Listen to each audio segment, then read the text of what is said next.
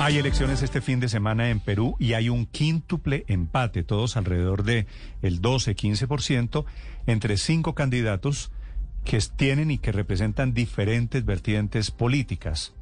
De la centro derecha es Johnny Lescano, que nos acompaña, se encuentra en Lima. Candidato Lescano, buenos días. ¿Cómo está? Muy buenos días, un saludo para todos. Buenos días. Keiko Fujimori aparece con algo más del 12%. El señor Lescano está rondeando la misma cifra. ¿Qué, qué, ¿Qué interpretan ustedes? ¿Cómo es esta fragmentación de los votos pensando que la primera vuelta, señor Lescano, es pasado mañana? Bueno, yo no sé si estén reflejando la real voluntad popular. ¿ah? Yo tengo las encuestas de hace tres días atrás, ¿no? Y la diferencia es mayor. Nuestro partido encabeza las preferencias y le llevan cinco o seis puntos a los demás.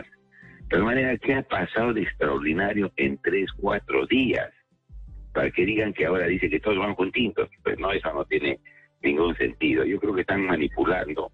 Yo creo que son situaciones de, pretender defender a sus candidatos, ¿no? Que aparecen pues un poco rezagados en estas, en estas elecciones. Y lamentablemente pues siempre hay este tipo de situaciones. No se olviden, que en las elecciones complementarias para completar el periodo del Congreso que está vigente, porque fue disuelto el Congreso, ¿no es cierto? Hicieron este, eh, elecciones complementarias. Ahí también se hicieron unas encuestas y no aparecían unos partidos para tener representación parlamentaria y de pronto aparecían dos o tres partidos con 10 o 15 parlamentarios. De manera que las encuestas que se vienen haciendo en los últimos tiempos no están reflejando la verdadera voluntad popular. Hay mucho interés de estar jugando a favor de algunos candidatos y perjudicar a otros. Así que le puedo decir eso. Más allá de esto, obviamente hay una crisis política que duda doctor, cabe doctor Lescano, Perdóneme, lo interrumpo. Usted se hizo célebre, señor Lescano, eh, eh, por una frase, un planteamiento, una propuesta de tratar el coronavirus con eh, aguardiente, con aguardiente de caña, que lo conocen allí en Perú, pero lo conocemos también nosotros en Colombia. ¿Cómo es su idea? ¿Qué, qué relación tiene el COVID con el aguardiente? Mire, todas las manifestaciones, declaraciones que hice permanentemente los grandes medios de comunicación del Perú, algunos de ellos han tergiversado, han satanizado, favoreciendo pues a sus candidatos que ellos defienden, ¿no?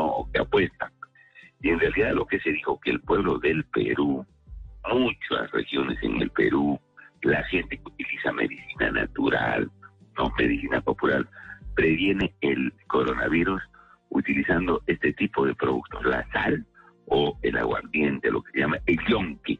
Yo he estado hace pocos días en el norte y la gente se sigue previniendo con eso. Así que es una ignorancia supina, una gran ignorancia. Decir, uy, qué barbaridad, ha dicho que se cura el, el coronavirus con esto. Yo no dije que se cura, sino que el pueblo está previniendo. Mientras no llegan las vacunas, hay que esperar sentado ¿eh? para morirse en cualquier momento o es necesario tomar lo que tiene el pueblo, que utiliza el pueblo para poder prevenir. De tal manera que eso hay mucha mala fe y mucha ignorancia, como digo, porque el pueblo sigue utilizando su medicina natural. No solamente estos productos que acabo de mencionar, otro tipo de productos en la, Amazonía del Perú, en la Sierra del Perú. El pueblo es sabio en eso, ¿no? y muchos conocen esto y yo me ratifico en eso, pues porque ¿cómo voy a negar lo innegable? ¿Cómo voy a negar lo que ya practican los pueblos para enfrentar algún tipo de enfermedades o pandemias como es esta que estamos sufriendo? Señor Lescano, le, quiero preguntar qué va a pasar después del domingo. ¿Quién cree usted que lo va a acompañar en la segunda vuelta?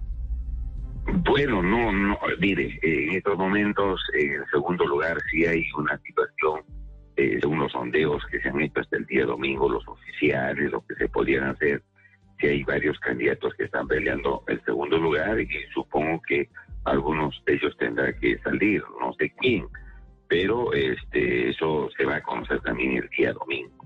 Lo cierto es que, bueno, mm, eh, en estas elecciones eh, se ha visto mucha guerra sucia, mucha guerra sucia.